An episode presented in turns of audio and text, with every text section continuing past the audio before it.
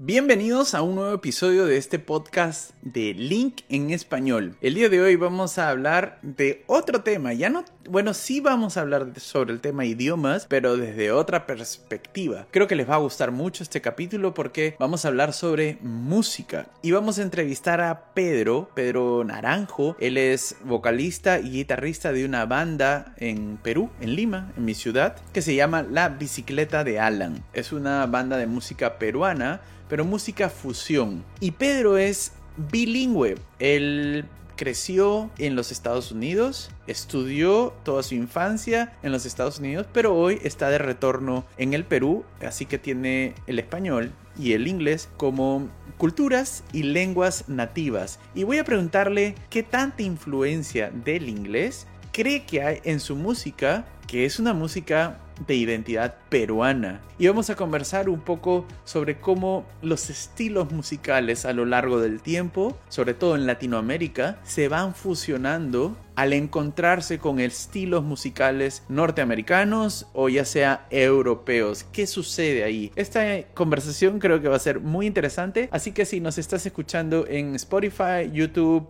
iTunes o cualquier plataforma, no te olvides de dejarnos un like, comentario o pregunta.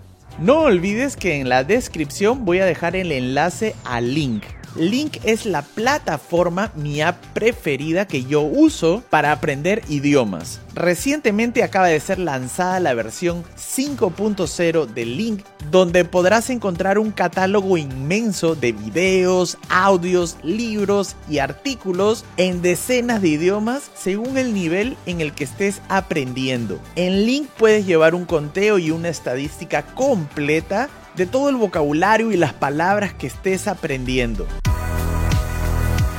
Bienvenido Pedro, muchas gracias por aceptar la invitación. Yo ya conté en la introducción que somos amigos y he contado de tu banda, em, La Bicicleta de Alan. Entonces quisiera primero preguntarte, ¿por qué se llama La Bicicleta de Alan? Eh, ¿Y qué tipo de música eh, tienen ustedes? En, o sea, de, ¿de qué va La Bicicleta de Alan? Ya, a ver, hola amigo. Este, la bicicleta de Alan es un nombre muy raro, pero viene de alambique. Y alambique es un aparatito eh, de cobre así bastante grande, con el que se destila el pisco, que es como nuestro trago nacional, ¿no? este, y parte de mucho de nuestra identidad.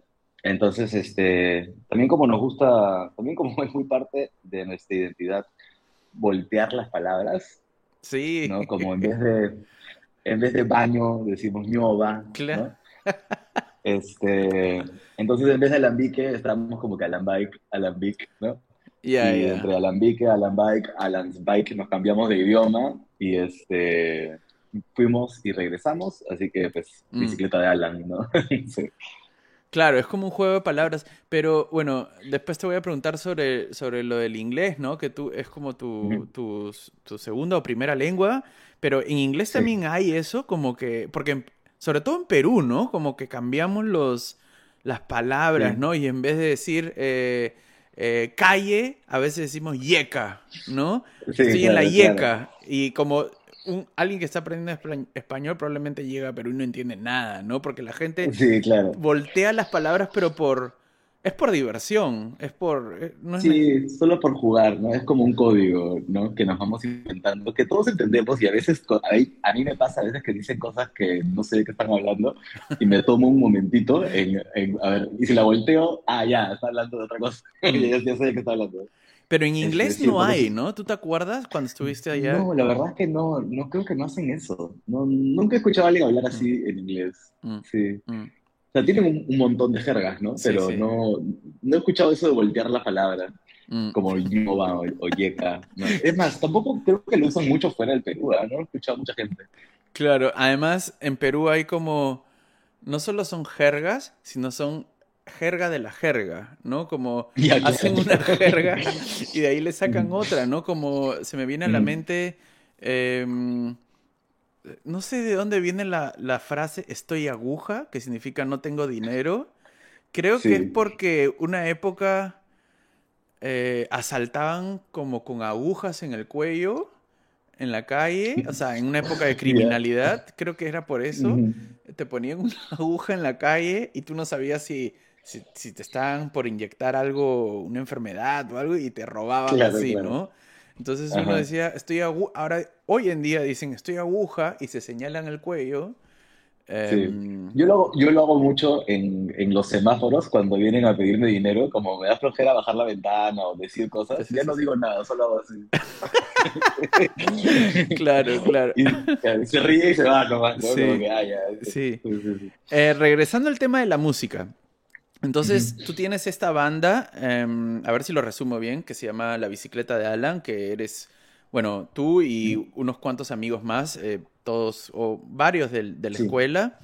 Y es una banda em, que tiene una identidad bastante peruana, ¿cierto? O sea, la música, la, ¿cómo la describes? ¿Como música peruana? ¿O eh, qué cosa es? ¿Rock? ¿Qué cosa?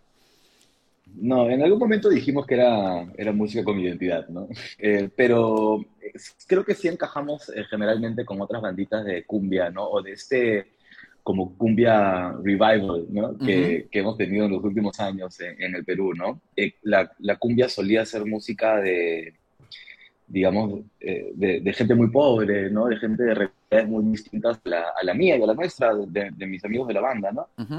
Eh, de hecho, se veía mal, ¿no? Era como hasta efectivo. Y nos pasaba lo mismo en la comida también, en alguna época, ¿no? Como comerte un rachi era Mm. Era algo que, no hacía, pues, ¿no? Los, los pitucos limeñitos, ¿no? Pero en algún momento, en algún momento empezamos a buscar identidad, ¿no? Mm. Y empezamos a comer de todo, de todas partes del Perú, y empezamos a escuchar de todo. Sí. Y, creo que nosotros nos sumamos ahí a una, a una ola de banditas que empezaron a tocar música mm. que no tocaría gente como tú. Eh, claro. En, hace unos años, ¿no? Entonces tocamos como cumbia, pero también tratamos de hacer un poco de, festejo y de valses, mm. eh, pero más, más hacemos cumbia, ¿no? Mm. Pero igual es una mutación de la cumbia, ¿no? Porque eh, cuando tocamos con bandas de cumbia de verdad, mm. te das cuenta de la diferencia, Son mucho más duras, mucho más, mucho más sufridas, mucho más chéveres, mucho mejores en realidad también, ¿no? Eh, nosotros hacemos como una fusión de, de, cumbia con reggae, creo, en general, ¿no?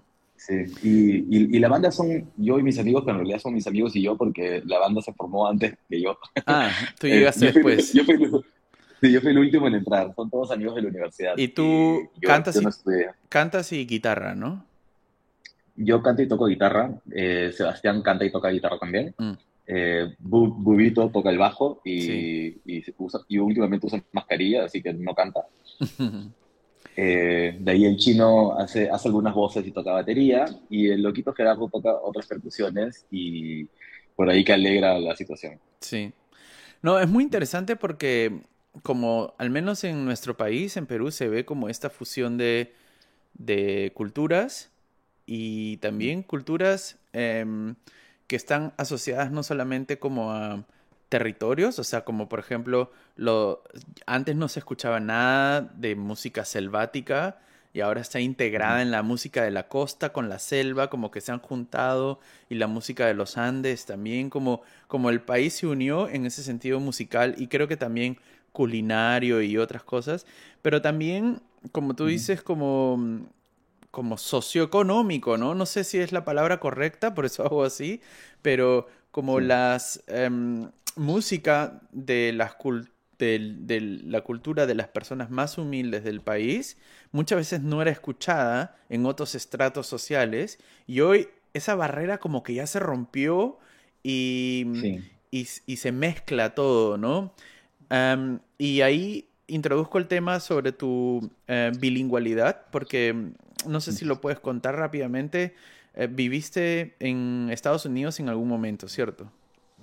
Sí, en, más de un momento. Eh, yo cuando era chiquito, eh, bueno, eh, en el final de los 80 y comienzo de los 90, yo nací en el 86, tenía tres años y el Perú era, era pues un territorio de guerra, ¿no? Mm. había mucho terrorismo, era, era bien difícil la vida aquí y mis papás decidieron viajar a Estados Unidos, estudiar y nos fuimos unos cuatro, cuatro o cinco años para allá.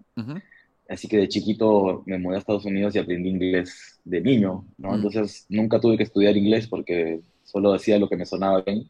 Claro. Y no lo que me enseñaba el profesor. Eh, me odiaban mis profesores de inglés, algunos. Sí, sí, sí. Y de ahí, de nuevo, cuando estudié mi, la universidad, yo lo estudié en Estados Unidos también, así que estuve otros cinco años. Claro.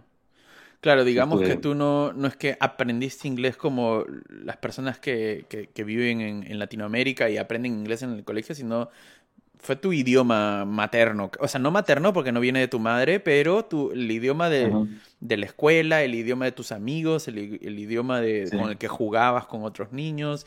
Fue tu primer idioma casi. Probablemente, no sé, seguro ahora le hace la guerra el español, pero el inglés... Em, como que fue tu idioma nativo en algún momento, ¿no? ¿Tú crees que ese idioma, como tiene una em, influencia en, en, en la música que has hecho la que te gustaría hacer?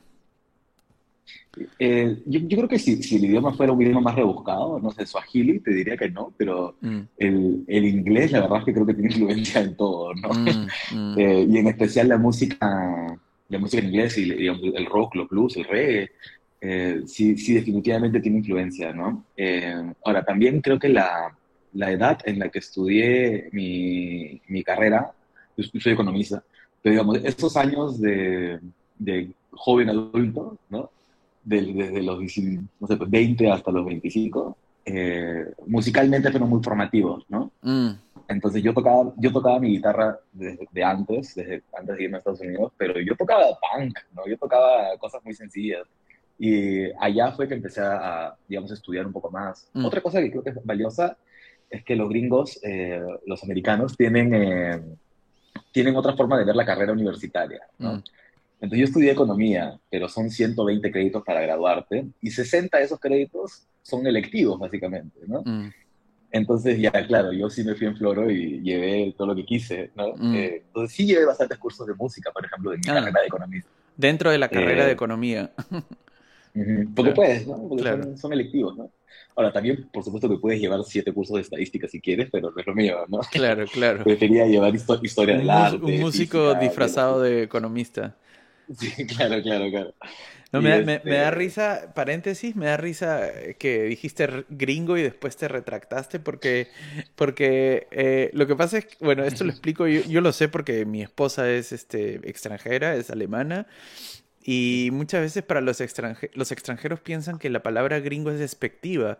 Pero no sé, yo, yo, creo que no lo es, ¿no? Para mí no lo es. O sea, como eh, decir gringo es solamente es como decir, no sé, extranjero, güero, europeo también, ¿no? Como americano. No es solo para los americanos, también se usa, o sea, sobre todo, ¿no? Cualquier rubio. Cualquier, cualquier este, eh, eh, persona que sea más rubia de lo normal en Latinoamérica es un gringo, ¿no?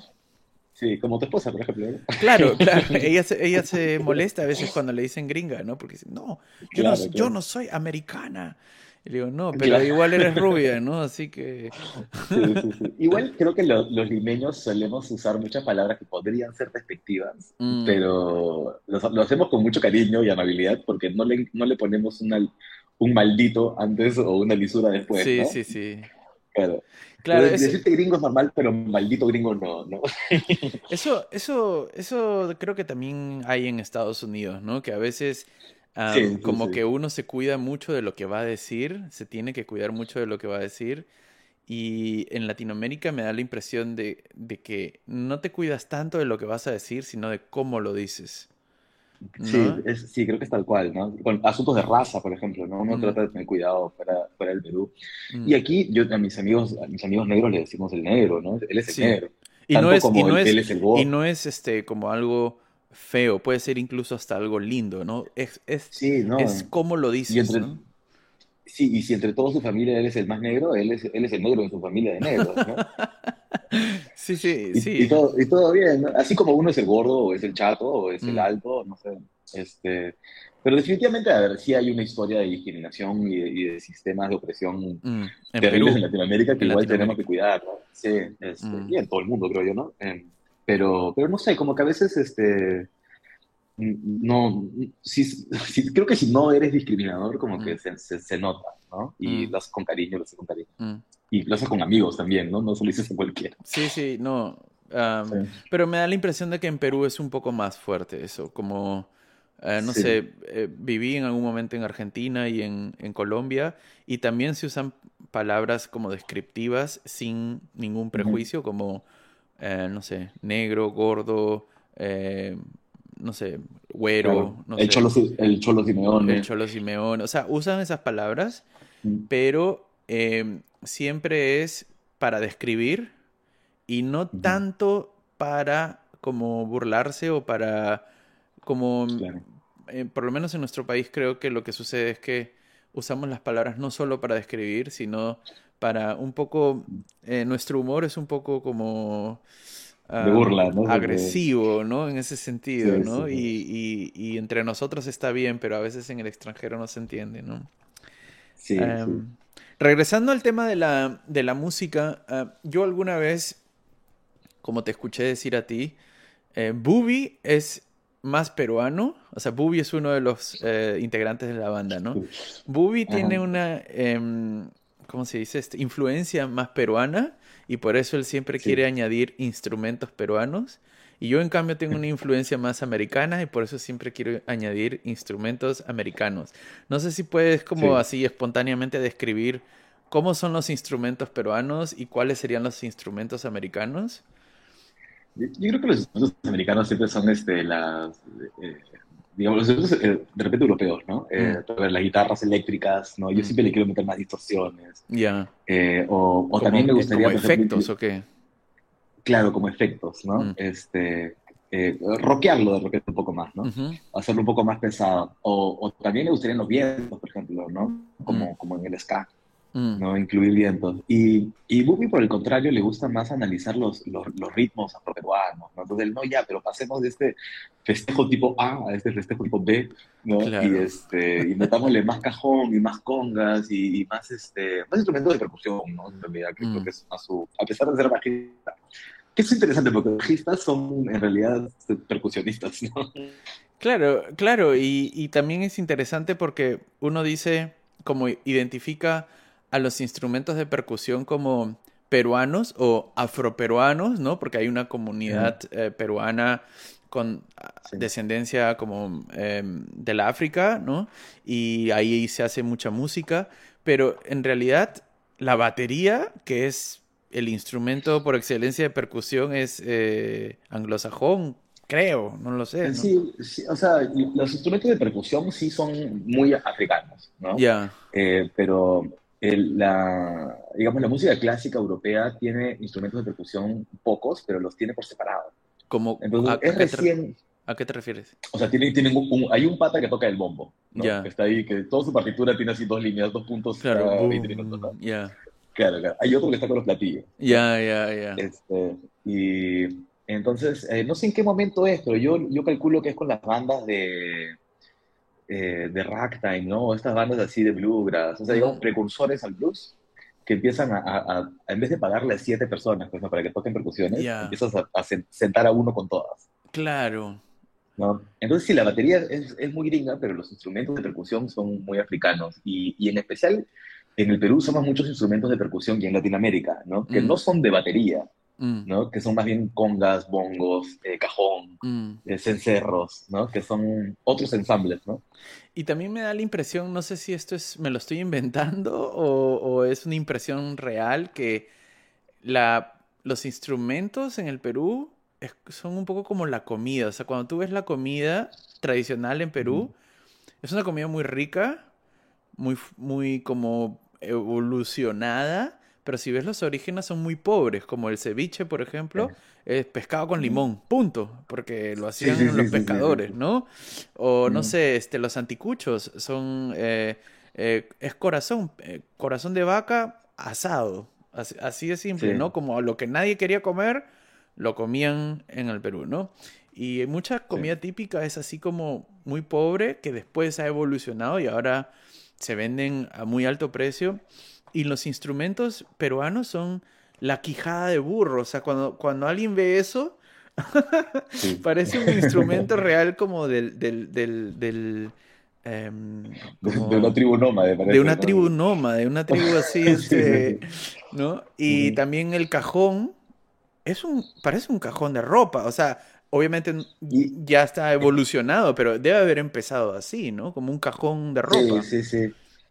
Ahí, ahí es mucho de historia afroperuana, ¿no? detrás de esas dos ideas. Eh, mm. eh, primero que, claro, la comida que nadie quería comer es la que comían los esclavos, ¿no? Mm. Y a veces en no muy buen estado. Entonces tú por eso ves que la comida, los anticuchos, por ejemplo, el rachi, esas vísceras, están muy, muy sazonadas en el Perú, ¿no? Mm. O sea, no solo son vísceras, sino que están llenas de ajipanca, ¿no? Claro, para que, para que, no, descubras el sabor a vísceras. Claro, claro, claro. Y, es, y, es, delicioso y te cuesta 30 soles el plato, ¿no? Sí, sí, es rico, es este, rico. Y, y, los instrumentos afroperuanos eran instrumentos que estaban prohibidos. O sea, los, ah. los, los, esclavos no podían hacer música, estaban prohibidos de divertirse, ¿no? Porque porque, porque son muy malos, pues los esclavizados. Claro, claro. Y este, son los villanos, ¿no? Entonces ellos tenían instrumentos que podían ocultar que no parecieran instrumentos. Ah, qué interesante eso. Entonces el, mm. cajón es, es, literalmente un cajón, mm, ¿no? Mm. Este, la, la, cajita, también que es, como un cajón pero chiquitito, también es una cajita, ¿no? Y la quijada de burro, por supuesto, es un esqueleto, es un pedazo de esqueleto de burro que está por ahí tirado que, claro. que no se le han caído los dientes, ¿no? Claro. Claro, y, y es muy interesante todo esto que cuentas porque después cuando das un salto como en el, en el tiempo hacia, hacia, no el presente, pero años que serán 70, 80, no sé, y aparece la música chicha, em, es, es, también como esa eh, intersección entre otra vez, en este caso sobre costa y sierra, ¿no? Para los que no saben de qué estoy hablando, la música chicha es una música característica del Perú moderna, podría decirse, o sea, de los últimos 20, 30 años, no sé, que es la fusión entre la música folclórica de los Andes, donde se usan arpas y charangos y, como instrumentos muy, muy andinos, con el rock que estaba en Lima, pero que en realidad venía de afuera, ¿no? De, no sé de dónde, pero como el rock eh, internacional. Entonces, en la época del terrorismo, la gente de los Andes tiene que huir del, de los cerros, de, los Andes, de las cordilleras, y huyen hacia la capital, y ahí es cuando se fusiona la música de los Andes con la costa. Eh, y ahora encuentras esta música chicha donde, donde ves un arpa andina preciosa de los Andes junto a una batería o a una guitarra eléctrica, ¿no? Que es como la cosa más bizarra. No es bizarro, pero es como eh, extraño, ¿no? Si lo llevas 20 años atrás sería sería un poco invasivo ver eso, algo muy, muy raro, ¿no? No sé cómo lo ves tú. Sí, es, eso se, vería como un arroz con mango, ¿no? Como un arroz con mango, eh, sí. Este, pero sí, a ver, eh, la, la chicha es, eh, es, cumbia de la costa en realidad, ¿no? Y la, la, cumbia está, es colombiana. Ya. Pero ah, la cumbia es colombiana, ¿no? Grupo Nietzsche. La cumbia es colombiana. Sí, ajá. Eh, empieza en Colombia, ¿no? Digamos, este, este ritmo eh, y esta música. Pero la cumbia colombiana, la cumbia mexicana, la cumbia venezolana, la cumbia peruana, la cumbia argentina, la cumbia chilena, son todos, digamos, mutaciones de la misma cumbia. Y, mm. y en el Perú hay dos cumbias. Entonces tienes la, la, cumbia cumbia, que es la cumbia selvática, que es la cumbia con guitarras, ¿no? que es lo que diferencia la cumbia peruana de las otras cumbias. Sí. Porque la cumbia colombiana es, muy de acordeón, sí. la cumbia argentina es muy de, sintetizador, sí. la cumbia peruana es una cumbia psicodélica, es una mm. cumbia de guitarra eléctrica. Y, este, y la otra cumbia que tenemos es la chicha. Entonces la chicha es una cumbia que, que es más andina, mm. que también tiene guitarras eléctricas, eh, pero mezcla muchos sentimientos y muchos, este, digamos, este, ritmos de los Andes, ¿no? Y arpas y, este, y bombos alegueros, ¿no? Mm. Eh, y, y, cuando llega a Lima, llega por culpa pues, del terrorismo, ¿no? Y, y, el Perú creo que, creo que es bonito contarlo también. El Perú es un país muy bonito, que tiene paisajes muy lindos, pero tiene una ciudad. es un país enorme, hermoso, que tiene una ciudad. Que es Lima, ¿no? que es Lima, ¿no? Ahora, hay otras ciudades en el Perú, por supuesto, pero si tú cuentas una ciudad como un, un una urbe en donde hay por lo menos un edificio que tiene más de 20 pisos. Claro. Solamente, solamente Lima. es, Lima y el resto, el resto del Perú, ¿no? Un poco, es triste, pero es más o menos así, ¿no? Sí. Y hay ciudades muy lindas también, pero son ciudades chiquitas, son pequeñas. Que, que, en otros países dirían que es un pueblo y no una ciudad, ¿no? Claro. Sí. Este, pero, pero solo tenemos Lima, entonces solo tenemos Lima y todo el Perú eh, con el terrorismo y con el miedo migró a Lima y Lima se llenó de gente y Lima ahora es mucho más grande de lo Gigante, ¿no? Ajá.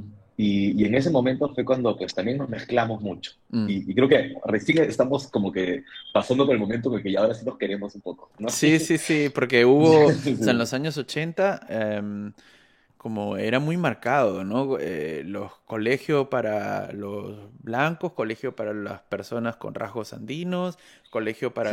o sea, em, era como muy separada las sociedades en un mismo territorio. Y hoy en día creo que ya se ve bastante poco eso, ¿no? Como que mm, está un poco superado. Em, se me viene a la mente... sí. Cuando toca Chacalón, Chacalón es un músico de, de, chicha, o sea, es una cumbia limeña, ¿no?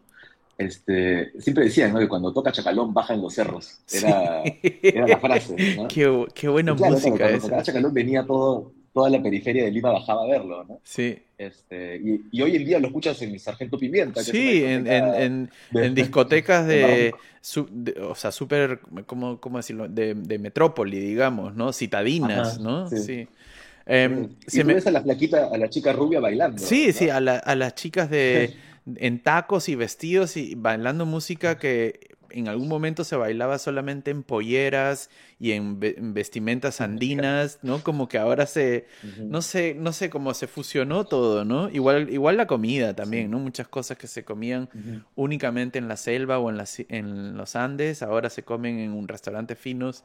Y también, esto, esto lo quería contar ya como último tema, también se me viene a la mente como el fenómeno, el mismo fenómeno, pero hacia afuera, es decir, te pongo un ejemplo. Eh, por ejemplo, eh, yo acá en Alemania tengo algunos amigos mexicanos y siempre se molestan cuando, cuando, cuando les menciono el chili con carne. ¿ya? Acá, acá comen mucho chili con carne y todos los alemanes piensan que ese es el plato típico de México. No todos, pero muchos piensan que es un plato típico en México. Y los mexicanos me dicen, no, eso no es típico en México. Quizás alguien lo come, pero no es típico en México.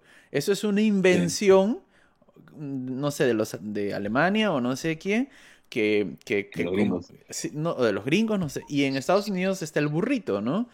Que también se molestan porque dicen el burrito no es mexicano. Se puede comer burrito, pero no es mexicano. En fin, siento que lo mismo pasa, algo parecido pasa con, con Perú, o sea, con la, con, el, con la comida peruana también, ¿no? Como acá mi, mi suegro siempre me pregunta si comemos cuy, como si, o sea, comemos cuy, ¿no? Pero es como lo mm. único que, que se le viene a la cabeza. Pensará que todos comemos cuy de lunes a viernes, no sé. Y siento que con la música un poco pasa eso, que cuando tú escuchas la música de los artistas latinoamericanos en general, o en este caso hablando peruanos, que han tenido éxito afuera, ya es una música transformada, como, no sé, Shakira en Colombia es una Shakira totalmente distinta a Shakira em, eh, hit en Europa, y, igual la música peruana, Miki González, todos los que se fueron, como que se transformaron y la gente ya no los reconoce tanto como peruanos. No sé si tú lo ves así o, o cómo, cómo lo sientes eh, tú. O sea, incluso creo que la, la, la, cumbia que yo escucho y a los conciertos que yo voy de cumbia, de las bandas de mis amigos y de mi banda, ya es una cumbia eh, blanqueada, ¿no? Ya está transformada. Transformada. Este, y, y, yo le doy mucho crédito de eso a, a, a Bareto. Sí, que Bareto tiene un guitarrista, o tenía un guitarrista que se llama Joaquín Mariategui. Mm. Joaquín es un, sí, mi profesor, y Joaquín es un guitarrista de jazz. Mm. Entonces es un guitarrista de jazz que empieza a tocar cumbia porque tenían una banda de reggae. Sí. Y, y, esa es la cumbia que terminamos exportando. ¿no? Mm. Es una cumbia fusionada. Sí. Y esa es la música por la que nos conocen, ¿no? Eh, incluso eh, puedo hablar de antes, ¿no? Tú escuchas la música afroperuana, que también es conocida por el Perú, y eh, hoy día tú escuchas a Eva Young y escuchas a las bandas grandes, ¿no? De, de música afroperuana, y no es la música afroperuana que se tocaba, pues, mm. digamos, con, en, de lo de la época de los esclavos, ¿no? Para empezar, ahora tienen, ahora tienen bajo. Por ejemplo, antes no tenía bajo la música afroperuana, ¿no? Y ahora tienes bandas como Nova Lima, que es una banda de, que es fusión electrónica con festejo, ¿no? Con, con música afroperuana. Entonces, sí. este... Sí, pues, ¿no? Pero creo que en, la fusión está pues lo, lo, rico de la vida, ¿no? Mm, mm. Y la, la, diversidad es riqueza, así que... Sí, las fronteras se van como eh, borrando, ¿no? Como, como Filipa que me pregunta, papá, ¿yo de dónde soy? Entonces tengo que explicarle que es de dos países o que, o que nació acá, pero que también habla español, entonces es difícil y ella no sé cómo se describirá más adelante, pero probablemente como una fusión, no lo sé. Y, y, es eso, ¿no? La música es expresión de las personas y las personas no siempre son de un país u de otro y tampoco de un idioma o de otro, ¿no? Sí, nunca somos simples. Sí. Buenísimo. Oye, muchas gracias eh, por la pequeña entrevista. Voy a dejar em, el Spotify de la bicicleta de Alan em, en, la descripción em, para, que lo, para que lo escuchen y ah, comenten en, este video o en este podcast si, si les ha gustado. Gracias, amigo, gracias a ti. Y qué lindo verte, hace mucho que no te veía. Listo, abrazo, chao. Cuídate, chao.